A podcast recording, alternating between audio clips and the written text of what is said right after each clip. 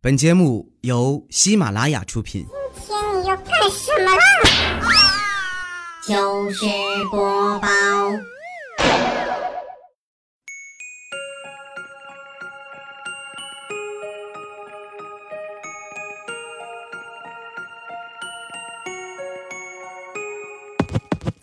嗨，现场的朋友，大家好，这里是喜马拉雅糗事播报周日特别晚，我是佳期，谢谢。这几天感冒了，打了好几针，声音还是没恢复过来，突然就觉得挺害怕的。你说如果有一天啊，我变成了公鸭嗓，你们还会爱我吗？爱我的来点个赞好吗？最近啊，最轰动的事儿呢，应该就是黄晓明和 Angelababy 的婚礼了，几乎请来了半个娱乐圈啊，不计其数的媒体和粉丝云集上海来见证这场婚礼。黄晓明的婚礼特别奢华，用的都是现在最顶级的东西，甚至连网上流传出来的请帖啊都格外的豪华，上面用鎏金的字体写着“黄晓明、杨颖”。当时小黑看完了，就在那一直摇头叹息。我说：“你咋的了，小黑啊？”他说：“哎，你说这明星啊，果然是朝三暮四。之前说跟 Angelababy 搞对象，这都传了多久了？结果今天竟然跟杨颖结婚了。你是不是傻？”据说啊，这场婚礼一共办了五十桌，邀请了将近五百人的嘉宾阵容，见证他们的幸福时刻。哎，看到这儿我就特别困惑啊！你说黄晓明是山东青岛人呢，按照咱们中国人的习俗啊，婚礼应该在青岛办才对，为什么俩人要选择在上海办婚礼呢？后来呀，我一看网上的新闻才明白，这要是在青岛啊，咱都不用点别的菜，每人一盘红焖大虾就能让黄晓明破产。明星挣点钱也不容易啊！国庆期间啊，大虾让青岛狠狠的火了一把。怎么回事呢？说是有一家三口啊去青岛旅游，在一家海鲜烧烤点了六七个菜，当时菜单上写的是蒜蓉大虾三十八元一份儿，可是到了结账的时候啊，这店家告诉他们是三十八块钱一只，光这一盘虾呀就将近两千块，当时这游客就懵逼了。后来呢，这件事啊被捅到了网上，迫于舆论压力呢，有关部门迅速的做出了处理，对烧烤店啊罚款九万。这老板一听啊，嗨，不就九万吗？罚得起。结果去交钱的时候呢，人家告诉他，是一只罚九万。据说这老板啊，现在跑路了，还没抓回来。不过青岛呢，因为这件事儿一下就火了，很多人都慕名而来啊。有位外地的王先生呢，也想尝尝这三十八块钱一只的大虾，因为饭店爆满啊，就点了一盘八块钱的瓜子儿，边嗑边等。没想到呢，轮到王先生就餐的时候啊，这店员却要求他先交六万块钱。因为这瓜子儿不是八块钱一盘啊，而是八块钱一个。当时场面十分混乱，在后面排队买单的李先生呢，当场就休克了，手里紧紧地攥着一张小票，上面写着“米饭三元”。新一届的炫富大赛啊，在青岛开赛了，很多的饭店呢都纷纷打出“米饭三元，小米粥五元”的横幅。而这些未婚的姑娘们呢，就去看男人能吃多少饭而判断他的身价。记者随机采访的时候啊，有一个已经找到另一半的李小姐，非常幸福地挽着男朋友的手说：“三块钱一粒的米饭，她一口气吃了五碗，我就知道他一定是我要找的人。”看着这么多有情人终成眷属啊，我的心中也无限感慨。我想这个世界上应该没有什么是比孤单更糟糕的事儿了。想到这儿啊，我马上就站起来，决定改变这个局面。看着我去年买的秋装啊，依然孤孤单单的待在衣柜里，我决定趁现在赶紧出去多买一件，也得让他们交点新朋友了。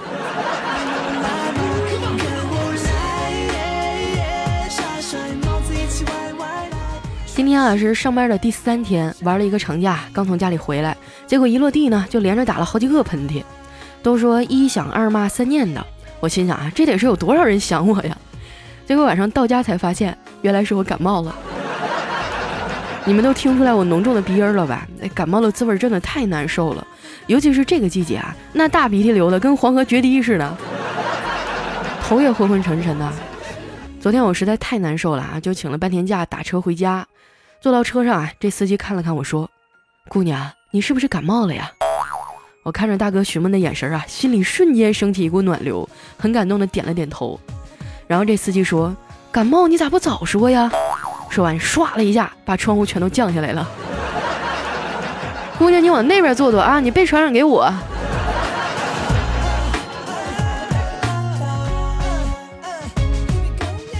在外面打工啊，真的很不容易。有时候工作忙起来，生病都顾不上吃药。这两天啊，我看小黑也明显的变憔悴了。我说你是不是也生病了呀？小黑说拉肚子拉了好几天了。我说那你吃药了吗？小黑说在网上买的，再有三天应该就到货了。说到药啊，这两天还有一个振奋人心的好消息，就是我国的杰出女药学家屠呦呦获得了今年的诺贝尔医学奖。他获奖的最重要成果呢，是发现和研制了新型的抗疟疾药青蒿素，这也是中国科学领域啊第一次获得诺贝尔奖。说实话呢，我觉得这个奖实至名归啊，他研制的药物对于现代社会有着不可忽略的巨大作用。你看啊，青蒿素抗疟，这一听啊，就是给单身狗研制的药呀。可能是受了黄晓明大婚的刺激啊，这几天肖鑫也蠢蠢欲动了。那天打电话问我，佳琪啊，我在网上刚认识一个女孩，今天要见面，你说我该穿什么衣服才能显得有气质一点呢？我说，那你把你最贵的衣服穿上吧，穿的隆重一点，你毕竟第一次见面嘛。结果晚上啊，肖金就垂头丧气的回来了，跟我说，你说的根本就不准，我穿的这么隆重，最后连他的手都没拉到。哎，我当时真是哭笑不得呀，肖金呐，谁他妈让你穿羽绒服去的呀？但是呢，看到他这消沉的样子啊，我也挺不忍心的，我就安慰他说：“哎呀，谁还没几段失败的恋情呢？对不对？你到现在谈过几次恋爱呀？”小金说：“暗恋算不算呀？”我说：“暗恋算半次吧。”小金说：“哦，那应该有四点五次吧。”我说：“啊，那就是四次恋爱一次暗恋喽？那你这恋爱经历也不算少啊，怎么现在还这么笨呢？”肖金当场就赖叽了：“不是，我的意思是说，我一共暗恋了九次。”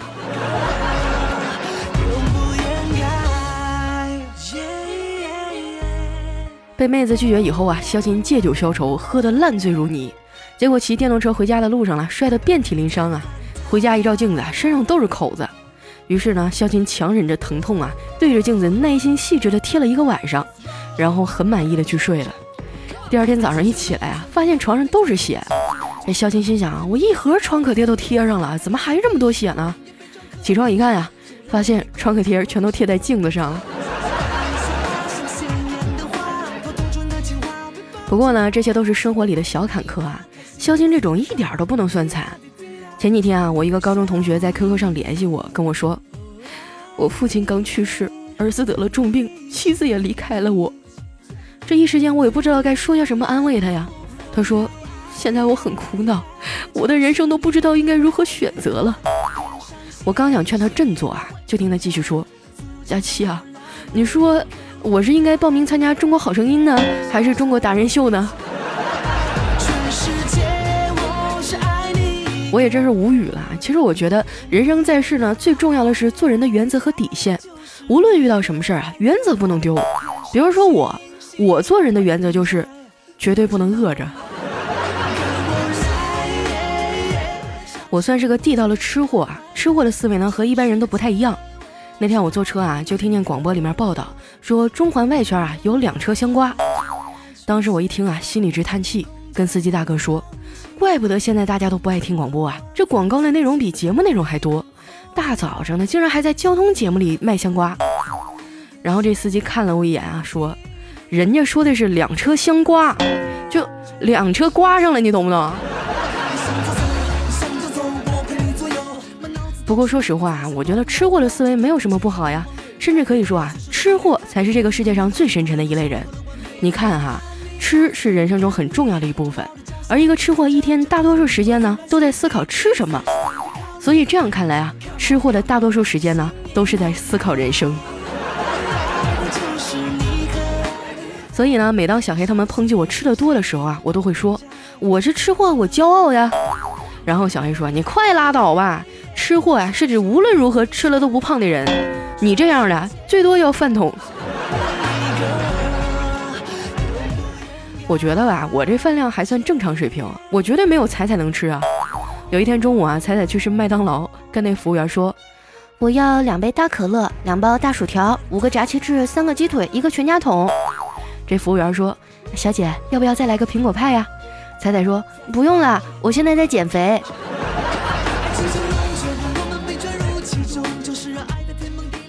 现在这个世界啊，评价女人的标准太肤浅了。喜欢一个人啊，就应该更多的喜欢他的内在。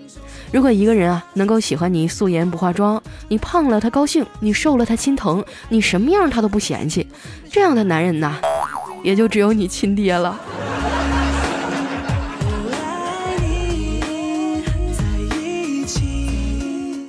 在很多的家庭里哈，爸爸扮演的都是严厉的角色，大多数的孩子呢都更喜欢妈妈。你们发现没有啊？虽然世界上的语言各有不同，但是“妈妈”这个词的发音大多数都是相同的。当我们见到妈妈的时候啊，有什么心事儿都会愿意说出来；当我们见到爸爸的时候呢，说的最多的一句话就是“爸，我妈呢？” 当然，有的时候啊，爸妈之间也会争风吃醋。上学的时候呢，有一次我回家，进门就看见我爸正在厨房做菜，我就问他：“爸，我妈呢？”结果我爸说。小兔崽子，你每次回来就知道妈妈妈，你有啥事就不能跟我说呀？我说啊，学校要交资料费二百块钱。然后我爸说，呃，你妈在屋里跟你姨唠嗑呢，你快滚蛋，别妨碍老子做饭。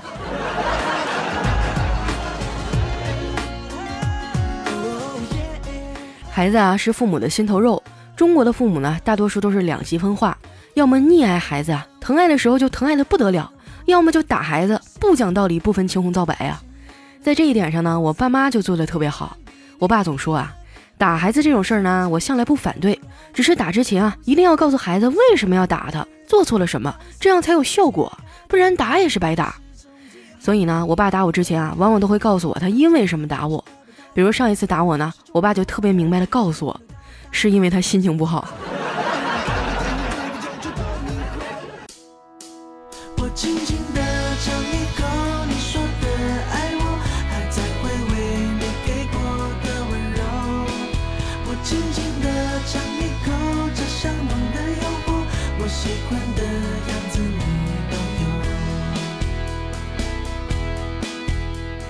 一段音乐，欢迎回来，这里是喜马拉雅糗事播报，我是佳期。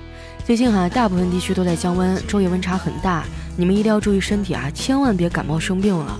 我这次回来坐飞机啊，因为感冒，耳朵里特别特别疼，回来好几天了，耳朵里还总是哗啦哗啦的响，有时候说话自己听着都带回声，也不知道怎么回事儿。不过呢，说话自带立体声也挺霸气的，我现在脑瓜里面就嗡嗡的。你们答应我啊，听完节目别熬夜，好好睡觉好吗？接下来啊，咱们分享一下上期节目的留言。首先这位呢叫 Moment 绝望，他说：“你发现没有啊？十八是一个很牛的数字，最厉害的武功呢是降龙十八掌，最凄惨的呢是十八层地狱。英雄豪杰啊，说过十八年后又是一条好汉。还有一些电影十八岁才能看。虽然你说的很有道理啊，但是我不能完全同意，因为我觉得还有比十八更厉害的呀，就是咱们平台上的十九啊。”那人间凶器。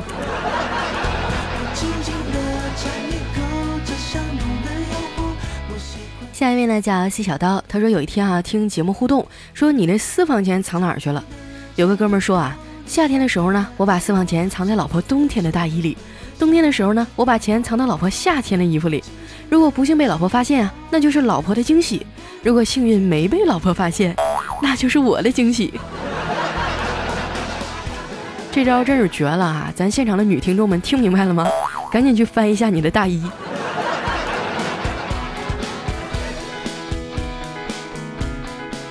下一位呢，叫猫猫幺零幺八，他说有一辆汽车啊撞飞了路边一个老大爷手里的塑料袋儿，司机道歉说：“大爷对不起啊，这车失控，那边是劳斯莱斯，旁边是卖切糕的三轮，这俩俺都赔不起啊，只好委屈您了。呃，咱们用不用去医院看看呢？”大爷说。我没事儿，可是我的塑料袋儿。哎，司机说：“大爷你放心，我赔。里面装的啥呀？”大爷说：“青岛大虾呀。”这你还真赔不起。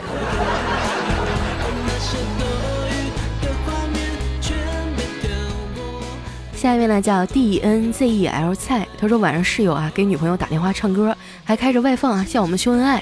室友唱道：“你问。”我爱你有多深，我爱你有几分。只听到手机那边女朋友回他，也没有多深，也就五公分，感觉就像绣花针。接的还挺好的。下一位呢叫丸子，他说我坐火车睡着了，坐过站了，我很着急啊，就对乘务员说：“大姐，我坐过站了，怎么办呀？怎么办呀？”这乘务员安慰我说：“哎，小伙子别着急啊，来跟我来，先把票补一下。”爱岗敬业好大姐。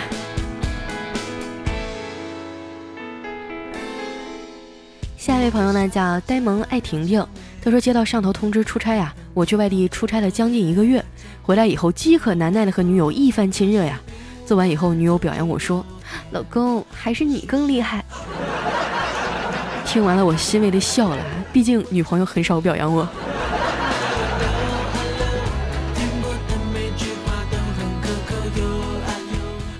下一位呢叫隐身的小南哥，他说我去菜市场买菜啊，就看到一个女汉子风风火火冲到老板面前，老板给我来俩男人。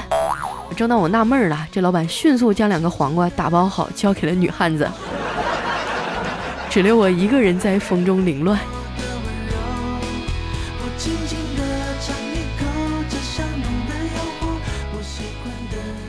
下一位小伙伴呢叫佳期，我取什么名字好呢？他说昨天晚上喝酒喝的有点高啊，打车回家。下车以后啊，我随手扔了一百块钱，豪气的对司机说：“不用找了。”这司机大哥一听就激动了啊：“尼玛，我不找怎么知道你把钱扔哪儿了呀？”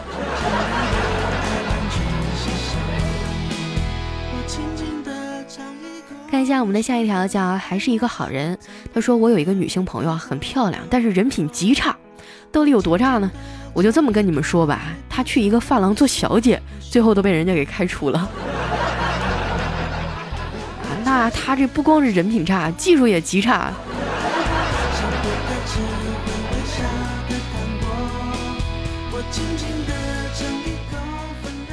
看一下我们的下一位，叫因为有你。他说哪吒失手打死了龙王三太子和虾兵蟹将，这龙王知道以后啊，到陈塘关要哪吒偿命。李靖就向龙王求饶说：“只要您能饶过我儿一命，赔多少钱都没有问题。”龙王冷笑了一声说：“赔。”你知道那些虾兵吗？李靖说：“咋的了？”龙王说：“青岛的。”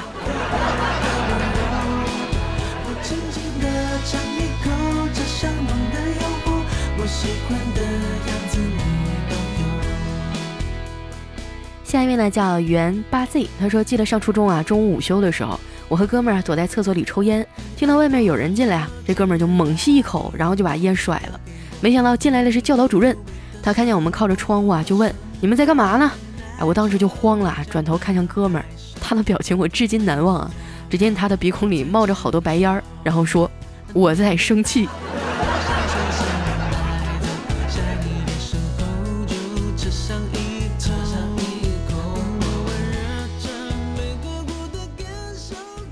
面呢叫三刀又三刀，他说物理老师讲课啊，说有两只鸟分别站在零线和火线上，但是呢这两只鸟都被电死了。请问同学们是什么原因呢？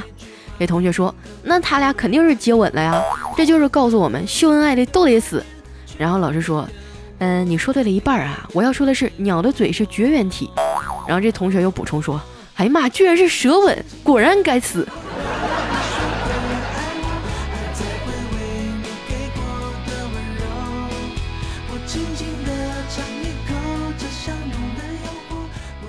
下位小伙伴呢叫小坑，要给你生猴子。他说高中物理大叔上课啊，同学都抱怨说太难了。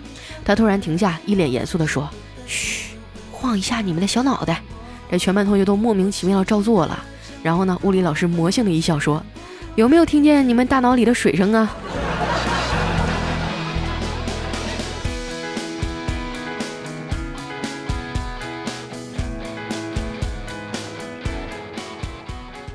位小伙伴呢叫 IT 娱乐小菜菜，他说对佳期的节目不做评价呀，只做笑话的搬运工。哎，说今天有一天啊，在街上走，听见一家店前呢传来淫荡的一声：“小帅哥啊，快点过来玩啊！”我看了一眼，笑了笑，小骚货，等着看我今天不整死你。然后我就果断地走上前啊，给了他一块钱。不一会儿呢，伴随着动感的音乐，我们晃动了起来。喜羊羊，暖羊羊，红太狼，灰太狼。唱错了是吧？重来一下。喜羊羊，暖羊羊，红太狼，灰太狼。这年头当个主播太不容易了，啥活都得会呀。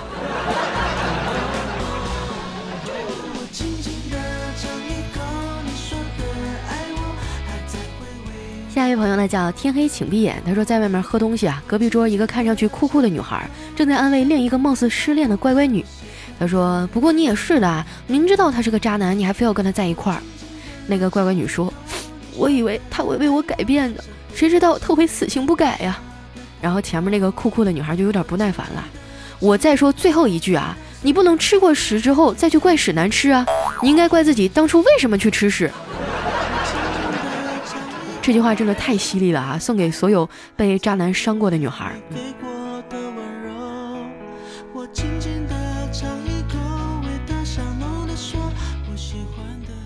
下一位朋友呢，叫做奋斗小青年儿。他说刚刚听未来的节目啊，说小妹儿在微博里秀事业线，我就没忍住啊，下了一个微博看了看。小妹儿其实也不丑啊，我就顺着看看糗百的其他主播啊。当我看到佳琪你的时候，哎呦我去，佳琪你个心机婊！你不说你胖你丑吗？你没有男朋友吗？那你告诉我，那个长得跟石榴似的萌萌的小姑娘是谁啊？讨厌！不要在这么多人面前暴露我。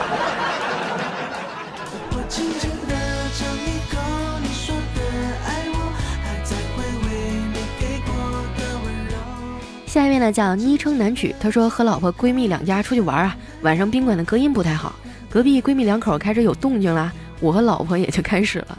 但是跑了一天啊，有点不在状态，一会儿就缴械了。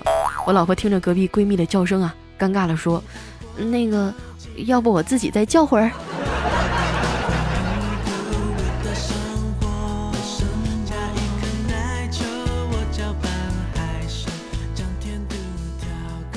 下一位呢叫伊人精灵，她说闺蜜和兄弟的区别啊，就是假如一对夫妻闹离婚，百分之九十的女的闺蜜啊会对这女的说：“离就离吧，好男人有的是。”而百分之百的男人呢，会对这个男的说：“离啥离呀，多好的媳妇儿啊！” 觉得对的来点个赞好吗？下一位哈叫流沙八七四四幺，他说真事儿啊，我老婆我从来就只叫她名儿，因为她的名字叫菊花，叫菊花也就算了啊，问题是她爸还姓莫，就是我老丈人啊，你闺女是你亲生的吗？他跟你什么仇什么怨呀？你害得我每一次介绍老婆的名字都好尴尬。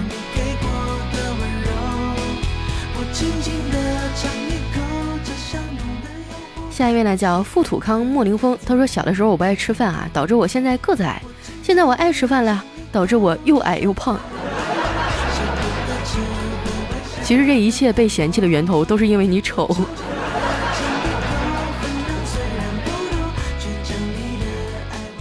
下一条呢，来自于张清涵。他说坐火车哈，旁边是个美女，我想找些话题和她搭讪，没想到她先开口了。她问我，哎，你有没有口香糖啊？我说有啊。那美女说，那你就不能先吃一个吗？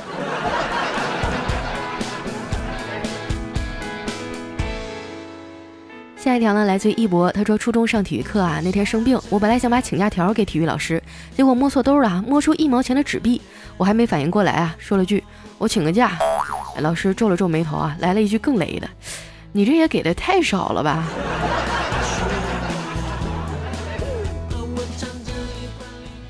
最后一位呢，叫弦外之音。他说，一个青年啊，跋山涉水，历经险阻，终于找到了隐居山中的禅师。他迫不及待地问道：“大师，我长得丑，我该怎么办呀？”大师说：“长得丑就应该像我一样啊。”青年点点头说：“你是说心如止水，独善其身吗？”不，长得丑就要像我一样，赶紧找个山头躲起来。